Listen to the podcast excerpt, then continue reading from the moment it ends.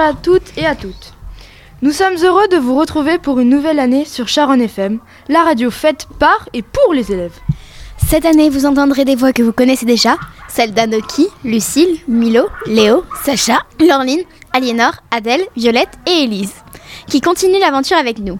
Mais de nouveaux journalistes se sont joints à nous, Gary, Antoine, Pierre, Thelma, Mathilde et Lina, dont vous découvrirez les voix dès cette première émission. Vous retrouverez également des rubriques que vous avez aimées les saisons précédentes, mais aussi des nouvelles. Nous vous proposons de commencer cette première émission de l'année par des nouvelles du collège. Car nous accueillons cette année une nouvelle équipe de direction. Monsieur le maire, le CPE, Madame Metch-Topin, adjointe de direction, et Madame Bournisien, votre nouvelle directrice que Violette et Adèle sont allées interviewer. Bonjour madame et merci de nous accueillir pour cette interview. Avez-vous toujours été chef d'établissement? Non, je suis chef d'établissement, c'est ma cinquième année de chef d'établissement. Avant, j'étais professeur de philosophie. Pourquoi avez-vous changé? Parce que hum, on m'a proposé euh, certaines missions autres de responsabilité et que effectivement euh, j'ai trouvé que c'était intéressant et j'ai commencé ma formation. Après, euh, je suis entrée chef d'établissement. Que pensez-vous de notre établissement? Soyez honnête. C'est un établissement qui est très vivant, avec euh, beaucoup de diversité, euh, qui est euh, très... même s'il y a des petites choses à, à travailler, qui euh, c'est un bon établissement et c'est un bel établissement. C'est un très bel établissement. Et les personnes sont, élèves comme, euh, comme adultes, sont très accueillants. Merci beaucoup. Avez-vous des projets pour les prochaines années? Pour l'établissement? Alors, euh, je sais pas, vous avez dû le voir un petit peu en vie scolaire. Euh, Il y a des choses qui changent. Euh, on aimerait beaucoup que les, euh, les élèves soient de plus en plus impliqués dans l'établissement pour faire des animations, pour avoir des projets. Voilà, ça c'est le premier gros chantier. Et puis j'aimerais aussi réfléchir petit à petit à essayer de voir si on peut essayer de réfléchir sur apprendre autrement. Voilà, au niveau d'une pédagogie un petit peu différente, mais pour l'instant rien n'est décidé. En quoi consiste votre travail? Alors il est très très différent mon travail. Il est euh, bien évidemment de s'occuper d'abord des élèves, euh, des élèves, des inscriptions. En ce moment par exemple je fais beaucoup d'inscriptions. Euh, de voir l'organisation avec les professeurs, de gérer les plannings, ce genre de choses en début d'année. Et puis il y a toute la partie que vous, vous ne voyez pas, partie des personnes euh, de l'administratif, euh, de la vie scolaire. Je dois m'occuper, je dois m'occuper de savoir comment travailler, ce qui doit changer, comment euh, organiser un petit peu mieux. C'est toute la vie de l'établissement. Et puis, il y a une partie que vous voyez pas aussi, c'est tout ce qui est les bâtiments, des réparations, s'il faut faire des changements, s'il faut modifier des choses, en vue que vous travaillez bien. Mais aussi tout ce qui est comptabilité, parce que euh, bien évidemment, euh, euh, pour tout qu'on puisse faire les changements, il y a un côté financier. Et il faut, euh, et il faut aussi le, le travailler. Merci beaucoup d'avoir répondu à notre question et bon après-midi. Bon après-midi à vous. Continuons dans la rubrique avec Milo qui va nous parler de la sortie des troisièmes au Louvre-Lens. Oui, tout à fait, Aliénor. Euh, Aujourd'hui, je vais vous parler de la sortie des troisièmes latinistes euh, au Louvre-Lens du lundi 17 octobre, organisée par euh, Monsieur Ledoux et accompagnée par euh, Madame Kobiliski, Madame Metch-Topin, Monsieur Gorges et Madame Lachaud. Cette sortie a pour but de découvrir l'exposition Champollion, la voie des hiéroglyphes organisée à l'occasion du 200e anniversaire du déchiffrement des hiéroglyphes. Monsieur Ledoux souhaitait aussi que cela nous serve à nous entraîner à l'oral du brevet, puisque nous devions au choix raconter la journée, restituer le parcours, analyser deux œuvres que nous avions photographiées, décrire le système d'écriture égyptien ou rendre un récit construit sur ce qui avait été vu au musée. Pour aller à Lens, il faut sortir de Paris. Nous sommes partis très tôt, en car, il faisait encore nuit. Lorsque nous sommes arrêtés sur une aire d'autoroute, certains ont pu acheter à manger et d'autres jouer au foot. Après une longue route jusqu'à Lens, nous sommes arrivés au musée, nous avons suivi une visite guidée, lors de laquelle nous avons admiré différents types d'œuvres telles que des sculptures, des tableaux comme la sculpture du pharaon Aménophis II, roi connu pour sa beauté. À la fin de cette visite, nous avons déjeuné dans l'arboreton malgré la pluie. Puis, nous avons eu un temps libre où nous avons pu encore une fois admirer plein de belles œuvres, dont un grand tableau peint en 1848 par Paul Delaroche qui se nomme Bonaparte franchissant les Alpes. Dans ce tableau, nous voyons Napoléon sur son cheval épuisé dans un décor montagneux. Nous sommes repartis sous un ciel pluvieux vers Senlis, très belle ville située en Picardie, avec un centre-ville médiéval. En raison de la pluie, nous n'avons pu visiter que la cathédrale gothique. Nous sommes rentrés à Paris après cette journée remplie de connaissances et de culture. Pour terminer cet article, je voulais remercier Monsieur Ledoux et surtout Serge, notre chauffeur, car sans eux, il n'y aurait pas eu de sortie. Merci Milo. Le collège est un lieu où l'on acquiert de nouvelles connaissances, mais c'est aussi un lieu où l'on peut entretenir sa forme ou développer ses capacités physiques. C'est notamment ce que permet de faire l'AS, l'association sportive de Charonne, que va nous présenter Pierre. Bonjour à tous. Comme chaque année, l'AS vous propose de pratiquer plusieurs sports pendant le, le, déjeuner ou les mercredis. Au programme des mercredis, de 13h à 15h, du tennis de table et du badminton. Si vous préférez découvrir plusieurs sports, ce sera plutôt pendant la séance de multisport, au même horaire. Pendant l'année, vous pourrez par exemple tester le basket, la boxe, le spikeball, le volet ou encore le parcours. Pendant la pause déjeuner, vous pourrez faire une heure de multisport ou de step. Les ateliers sont organisés par certains professeurs d'EPS et notamment par Monsieur Henry que j'ai interviewé. Bonjour Monsieur Henry, merci d'accepter de répondre à quelques questions. Pour commencer, comment avez-vous choisi les sports de l'atelier multisport? Les activités de l'atelier multisport sont proposées par l'ensemble des professeurs de PS. Donc on se réunit pour savoir à peu près quelles activités on peut faire selon euh, les installations qu'on a, selon le matériel que l'on a. Et on essaye de diversifier les activités pour que ce ne soient pas toujours les mêmes activités que les enfants pratiquent euh, par exemple en EPS. On essaye de changer un petit peu. C'est pour ça qu'on rajoute des activités telles que le volet, le spikeball euh, en plus. Euh, pourriez-vous nous expliquer rapidement ce que sont le spikeball et le parcours? Le spikeball, c'est un, c'est comme anciennement on appelait ça la paume.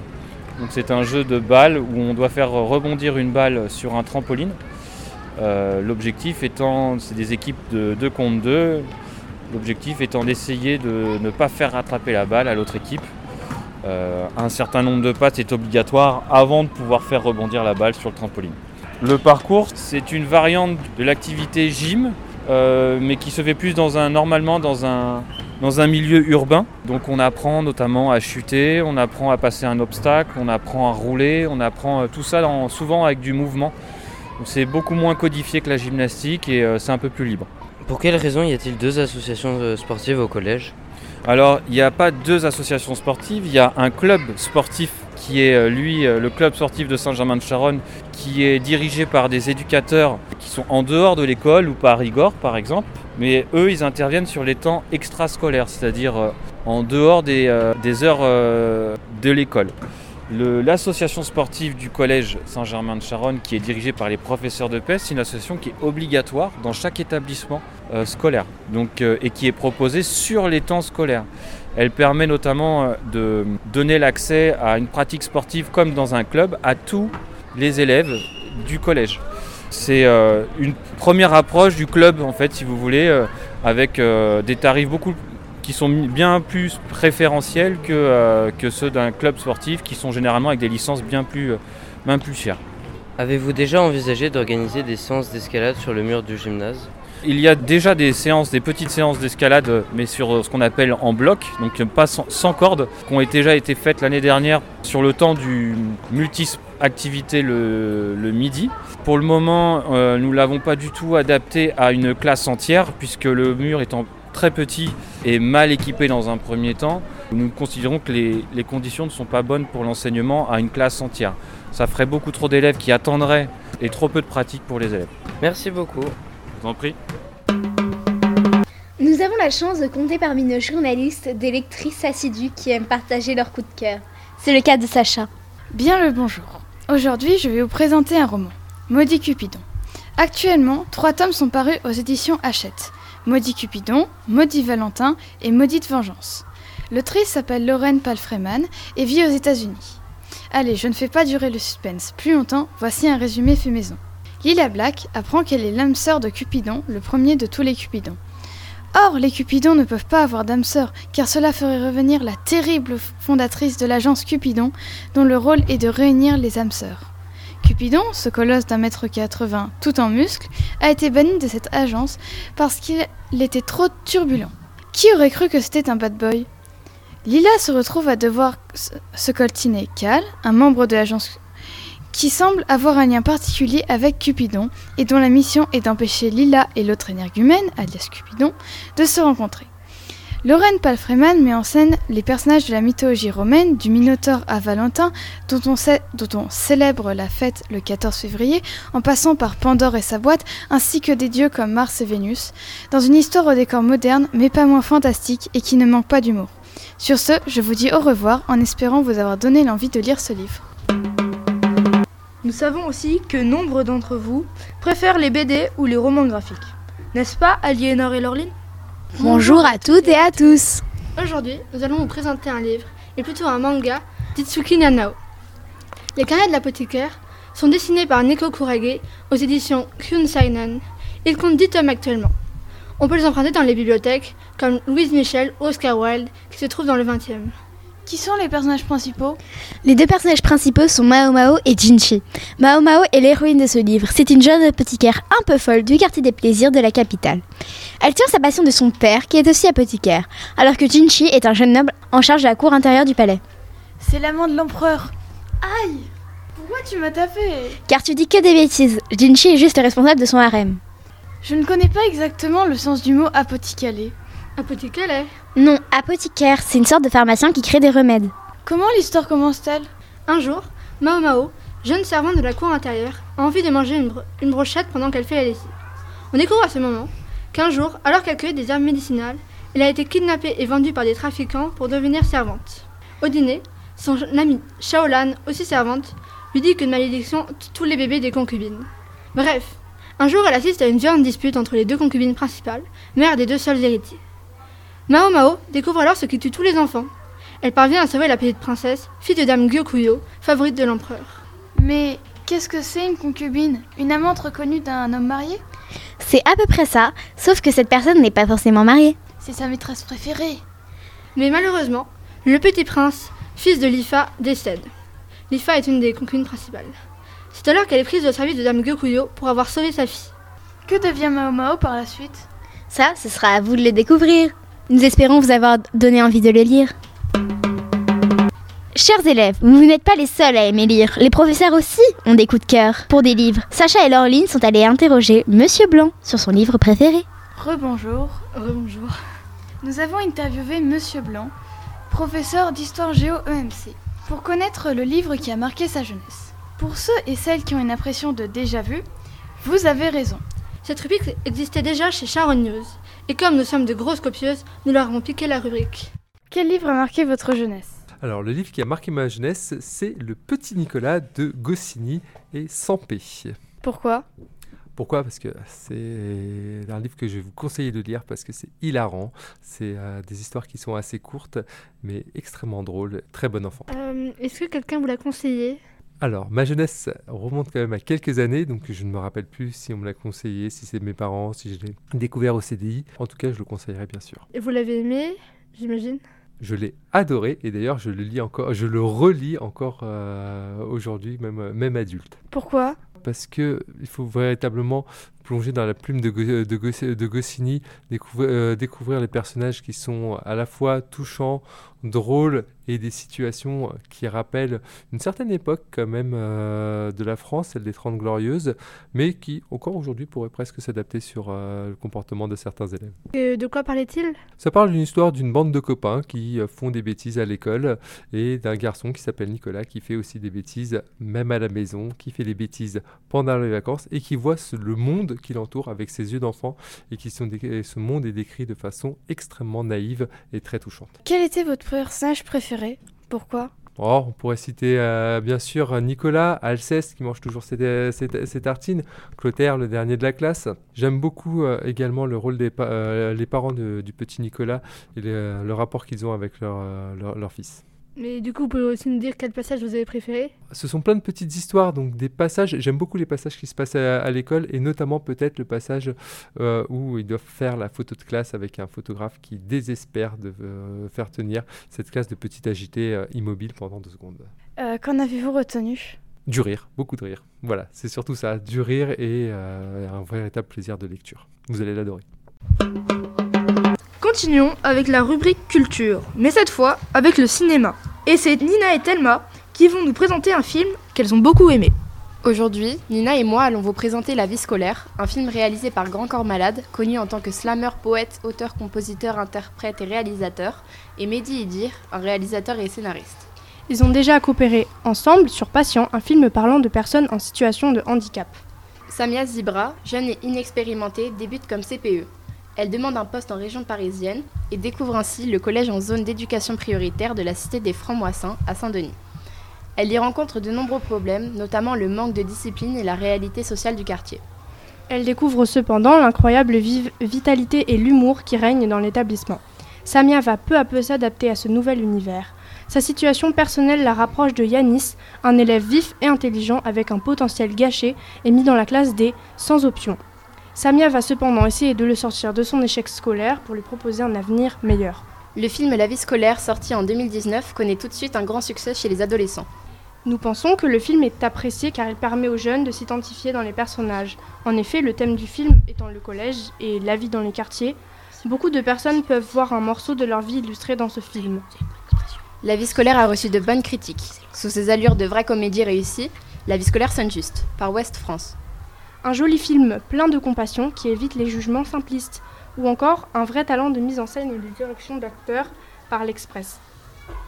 Malgré le fait que le film soit populaire et apprécié, il reçoit aussi des critiques négatives.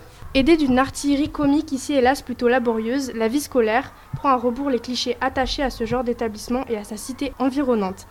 Les exacerbes pour mieux les contourner par les invectives. Personnellement, nous pensons que le film est assez réaliste. De notre point de vue d'adolescente, les personnages sont bien représentés et sont très attachants.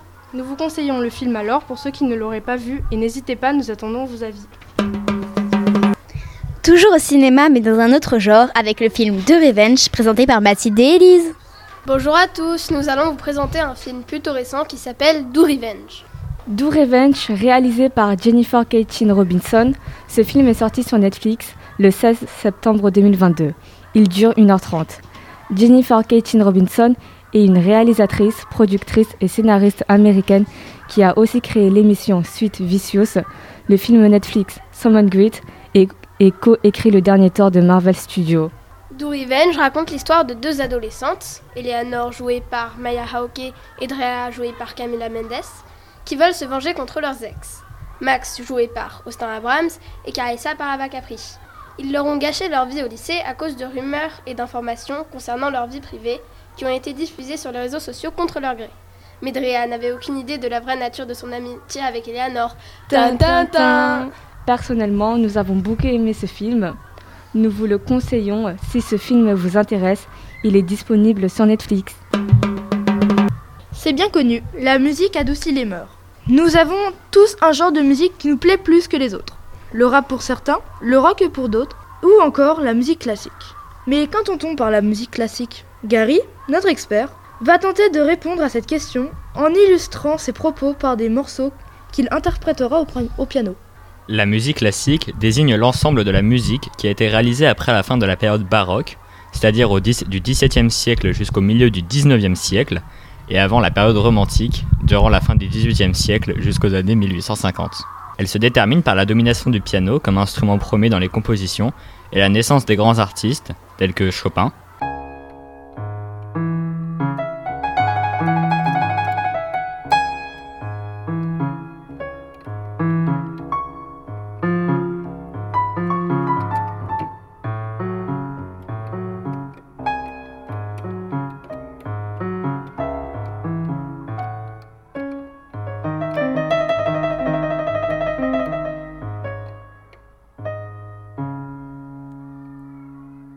Beethoven.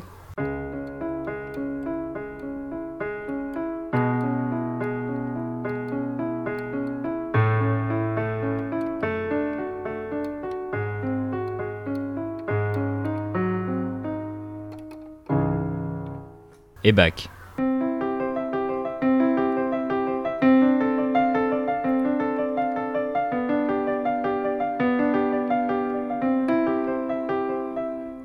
La période classique, quant à elle, commence entre le milieu du XVIIIe siècle et se termine vers 1820.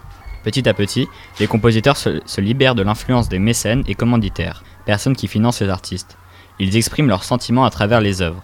La période classique voit ces œuvres être plus enrichies et développées qu'à la période baroque, De nombreux compositeurs tels que Vivaldi ou Bach influencent les compositions et la pratique de la musique dans les écoles.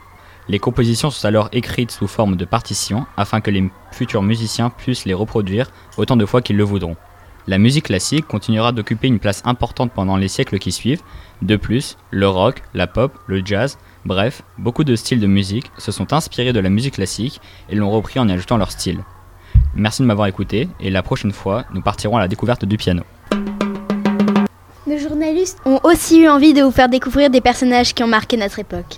Ainsi, Antoine, Lucille et Anoki reprennent la rubrique Quoi tu connais pas? Rebonjour chers auditeurs.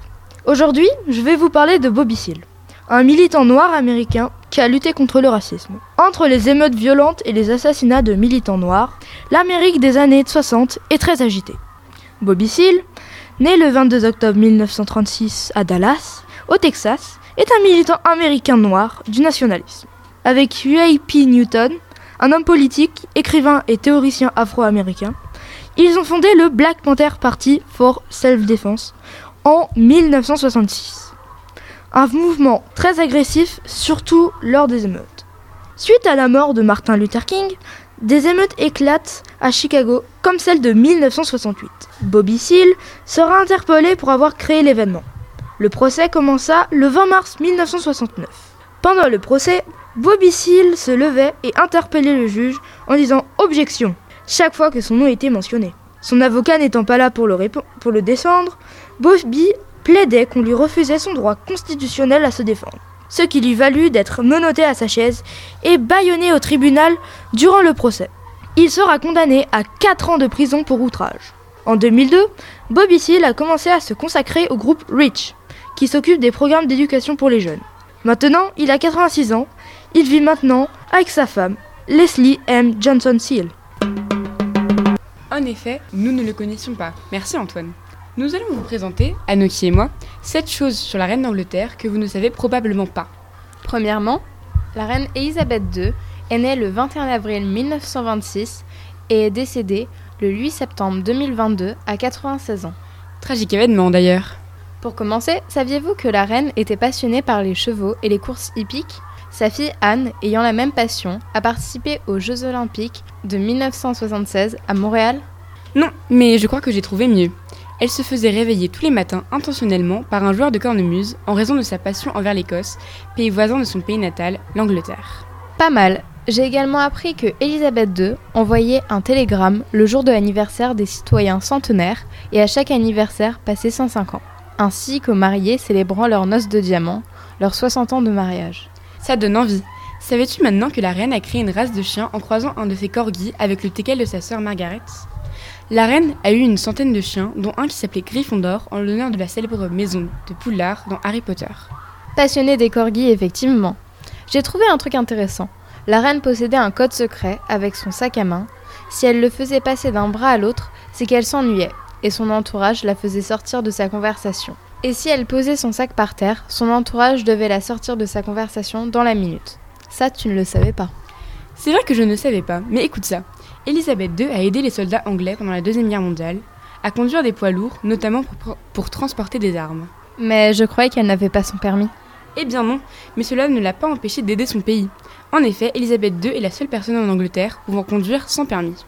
Dernière chose, la reine faisait lester de plomb les ourlets de ses robes pour ne pas qu'elles s'envolent. Elle pensait vraiment à tout. Sur ce, goodbye. Enfin, pour finir, un sujet qui nous concerne tous, les transports en commun parisiens.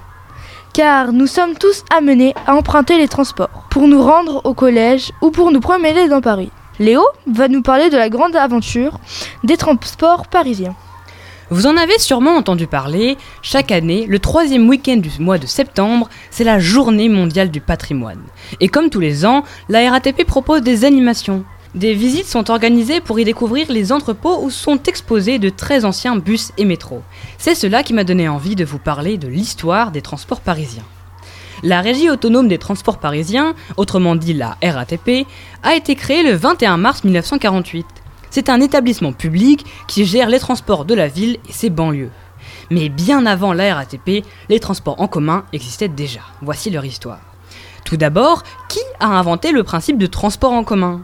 L'histoire veut que le fondateur des transports en commun parisiens soit Blaise Pascal. En effet, en 1661, le philosophe et mathématicien n'est âgé que de 38 ans, mais il est accablé de souffrances physiques. En dépit de ce contexte, il s'intéresse aux transports urbains. Il est le premier à avoir l'idée de faire circuler des véhicules sur des itinéraires fixes et qui sont en service même sans passagers, alors qu'aujourd'hui cela nous paraît complètement normal. Blaise Pascal et son associé Artus Gouffier obtiennent de Louis XIV l'autorisation de mettre en service une compagnie de transport en commun en 1662. Mais bien évidemment, à l'époque, ce ne sont pas des bus comme aujourd'hui qui circulent. Non, ce sont des carrosses hippomobiles appelés omnibus, pouvant transporter jusqu'à 8 voyageurs. Cette première société tomba en faillite en 1677, notamment à cause du coût trop élevé de ses tickets. Mais un certain Stanislas Baudry, un brillant entrepreneur nantais et pionnier des transports urbains, obtient le 30 janvier 1828 l'autorisation des pouvoirs publics de créer une société d'omnibus à Paris. Et c'est ainsi que la grande aventure des transports parisiens démarra et ne s'arrêtera plus jamais. Une grande entreprise sera créée, la CGO, la Compagnie Générale des Omnibus. Depuis cette date importante, et grâce à l'évolution de la technologie, de très nombreux modèles d'omnibus sont créés. Une grande évolution marquera cependant le début du XXe siècle. En effet, le Salon de l'automobile de 1905 présentera le premier autobus. Autobus vient du rapprochement de deux mots, automobile qui désigne un véhicule qui se déplace par lui-même, autos en grec ancien, et de omnibus qui en latin signifie pour tous. C'est donc un véhicule pour tous et qui est autotracté, donc fonctionnant avec un moteur à essence et non tiré par des chevaux. Et vous voilà bien informé sur l'origine des premiers transports parisiens, ainsi que sur l'histoire des premiers bus. Je vous donne rendez-vous dans la deuxième émission pour la suite de l'histoire des transports parisiens, où nous nous intéresserons au premier métro. C'est ainsi que se termine notre première émission. Nous espérons que vous avez pris autant de plaisir à l'écouter que, nous en avons eu à la faire. Merci à Florent Vautier, journaliste à Radio France, d'être venu nous donner de précieux conseils. Nous vous en parlerons dans la deuxième émission. À bientôt.